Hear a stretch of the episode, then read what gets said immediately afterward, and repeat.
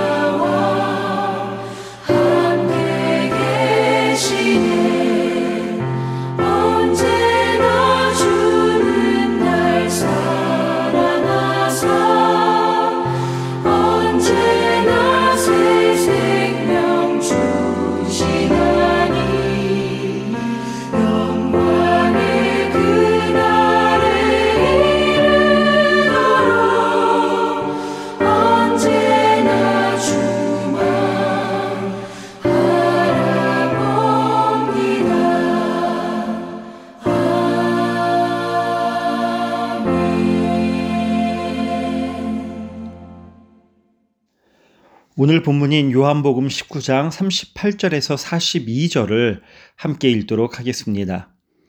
아리마대 사람 요셉은 예수의 제자이나 유대인이 두려워 그것을 숨기더니 2일 후에 빌라도에게 예수의 시체를 가져가기를 구함에 빌라도가 허락하는지라 이에 가서 예수의 시체를 가져가니라. 일찍이 예수께 밤에 찾아왔던 니고데모도 몰약과 침향 섞은 것을 100리트라쯤 가지고 온지라 이에 예수의 시체를 가져다가 유대인의 장례법대로 그 향품과 함께 세마포로 쌌더라. 예수께서 십자가에 못 박히신 곳에 동산이 있고 동산 안에 아직 사람을 장사한 일이 없는 새 무덤이 있는지라 이날은 유대인의 준비일이요. 또 무덤이 가까운 고로 예수를 거기 두니라. 아멘. 19장 31절부터 예수님의 십자가에서 죽음 이후 오늘 본문의 장사되기 전까지의 장면이 전개가 됩니다. 31절부터 말씀드리는 것은 하나는 십자가에서 주님의 시신을 내리는 장면이고 또 한 장면은 주님의 시신을 무덤에 안치하는 장면인데 이 두 장면 속에는 주님의 시신을 대하는 모습이 너무나 대조적으로 나타나기 때문입니다. 먼저 주님의 시신을 치워달라고 요구한 유대인들의 모습입니다. 31절. 이날은 준비일이라. 유대인들은 그 안식일이 큰 날이므로 그 안식일에 시체들을 십자가에 두지 아니하려 하여 빌라도에게 그들의 다리를 꺾어 시체를 치워달라 하니 유대인들은 안식일의 주인이신 하나님의 아들을 죽였습니다. 그리고서 아이러니컬하게도 그들은 주 자신들의 안식일을 거룩히 지키기 위해 빌라도에게 예수님의 시체를 치워달라고 요구했습니다. 그들에게 예수님의 시신은 거룩한 안식일을 더럽히는 요소에 지나지 않았습니다. 사형이 집행, 집행 되었던 그날은 안식일 전날이었고 해가 지면 곧 안식일이 시작되었기에 유대인들은 사형수들의 다리를 꺾어서라도 시체를 치워달라고 했습니다. 더구나 그 안식일은 유대인 최고의 명절인 6월절 기간에 포함되어 있었기에 특별히 큰 날이었습니다. 그들에게 6월절은 구원의 의미를 깊이 묵상하는 날이 아니라 단지 마음껏 즐기며 기뻐하는 축제에 지나지 않았습니다. 사형수의 시체 따위로 그들은 자신들의 축제일을 방해하고 싶지 않았습니다. 시체를 꺾는 이유는 십자가 사형수들의 죽음을 앞당기기 위해서입니다. 십자가에 매달리게 되면 숨을 쉬기 어려운 상태에서 조금씩 질식하면서 고통스럽게 죽음을 맞이하게 됩니다. 숨을 쉬기 위해서는 못 박힌 발을 이용해서라도 몸을 들어 올려야 하는데 쇠망치로 다리를 꺾어버리면 숨을 쉴 수가 없어 더 빨리 죽게 됩니다. 빌라도의 명령대로 군사들은 사형수들의 다리를 꺾기 시작했습니다. 주님을 제외한 다른 두 사람의 다리를 꺾은 군사들은 주님께서 이미 죽으신 것을 확인했습니다. 주님의 죽음을 확인한 군사들은 주님의 다리뼈를 꺾는 대신 긴 창으로 옆구리를 찔러 주님의 죽음을 재확인했습니다. 주님의 십자가 죽음을 목똑똑히 목격한 증인이었던 요한의 증거는 예수님께서 얼마나 고통스럽게 죽어가셨는가를 보여주고 있습니다. 그러나 유대인들에게는 주님의 죽음은 자신들이 즐기는 축제를 더럽히는 걸림돌에 지나지 않았습니다. 이러한 유대인들의 모습은 주님의 장례를 준비하는 두 사람의 모습과 대조적이게 됩니다. 첫 번째 인물은 아리마대 사람 요셉입니다. 그는 상당한 거부였고 사내들인 공회원이었습니다. 고위관직의 부자인 그는 예수님의 제자였지만 두려워서 유대인들에게 이 사실을 숨겼습니다. 왜냐하면 예수님의 제자라고 하면 유대 사회에서 축출될 우려가 있었기 때문이었습니다. 자신을 철저하게 숨기고 있던 그가 예수님의 죽음 앞에서 돌변했습니다. 그는 예수님을 고문하고 사형 선고를 내린 빌라도에게 가서 예수님의 시신을 가져가기를 요청해서 허락을 받아 자기를 위해 예루살렘 근처에 마련했던 동굴의 새 무덤에 예수님을 안치했습니다. 예수님의 시신을 달라고 당돌이 빌라도에게 담대하게 찾아간 것은 요셉 자신이 예수님의 제자임을 이제는 더 이상 숨기지 않고 세상에 드러내는 행동이었습니다. 주님의 장례 준비에 동참했던 또 다른 한 사람은 니고데모였습니다. 요한복음 3장에서 니고데모는 밤에 주님을 찾아왔습니다. 밤이라는 시간적 배경은 니고데모의 영적 상태를 상징하고 있다고 말씀드린 바 있습니다. 그런데 요한은 39절에서도 이 사실을 언급합니다. 일찍이 예수께 밤에 찾아왔던 니고데모도 몰약과 침향 섞은 것을 100리틀 아침 가지고 온지라. 요한은 니고데모가 밤에 찾아왔던 사실을 분명히 기억하고 있었습니다. 그때 주님은 니고데모가 사내들인 공회의 공의원이었고 이스라엘의 선생이었지만 구원이 무엇인지 모르고 있는 니고데모를 책망하셨습니다. 요한은 그 내용을 떠올리면서 일찍이 예수께 밤에 찾아왔던 니고데모라고 표현했습니다.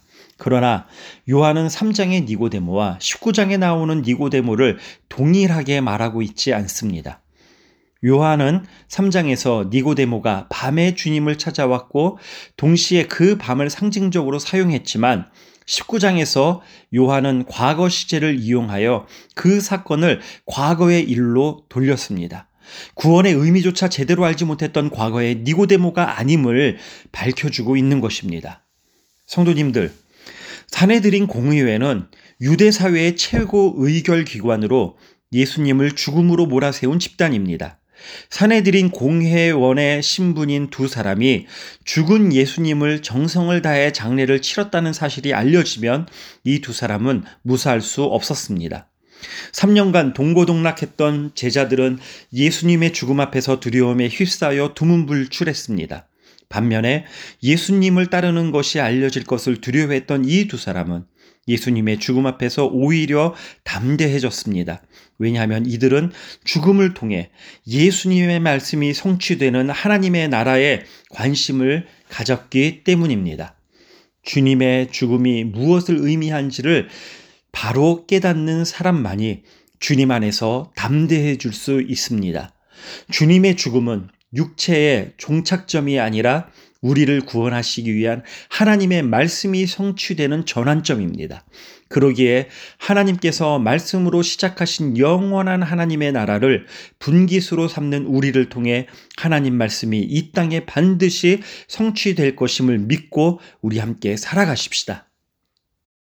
유대인들은 예수님의 시신을 축제를 더럽히는 부정한 요소로 생각하며 그 시신을 빨리 치워달라고 빌라도를 찾아가 요구했습니다.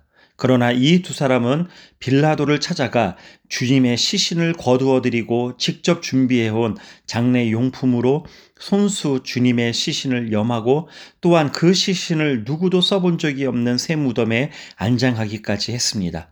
그 두 사람은 주님의 장례를 준비하면서 자신들 역시 주님의 죽음에 깊이 동참하게 되었습니다. 그들 역시 이제 몇 시간 후면 6월절에 안식일이 시작된다는 사실을 모르지 않았습니다. 더군다나 그들에게는 자신들의 사회적 지위에 따른 시선이 있었습니다. 그럼에도 불구하고 그들이 직접 예수님의 장례를 준비한 것은 그들에게 주님은 안식일의 진정한 주인이었기 때문이었습니다.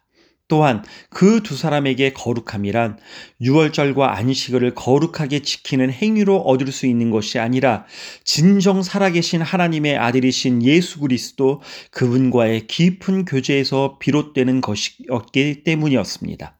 성도님들, 주님을 따른다는 것은 우리가 지니고 있는 사회적 지위나 체면을 뛰어넘는 것입니다. 우리를 둘러싸고 있는 외적인 요소들, 학벌이나 지위, 명예 등 이런 것들이 우리를 존귀하게 해주지 않습니다. 이러한 것들이 우리의 삶을 조금 윤택하게 해줄 수 있을지는 몰라도 우리를 거룩하게 해주지는 못합니다. 또한 우리의 거룩함은 종교적인 의식을 잘 지킴으로써 주어지는 것이 아니라 살아계신 주님과의 올바른 교제에서 비롯됩니다. 우리의 오늘이 우리를 위해 십자가에서 죽으신 주님과 연합하여 사는 존귀한 하루가 되시기를 주님의 이름으로 축복합니다. 기도하겠습니다. 우리를 통해 말씀을 이루어 가시는 하나님 아버지, 오늘 이 하루도 우리의 모든 삶 속에서 주님의 제자됨을 드러내며 살아갈 수 있도록 우리의 마음 속에 용기를 주시고 그리고 그러한 결단도 주시기를 소원합니다.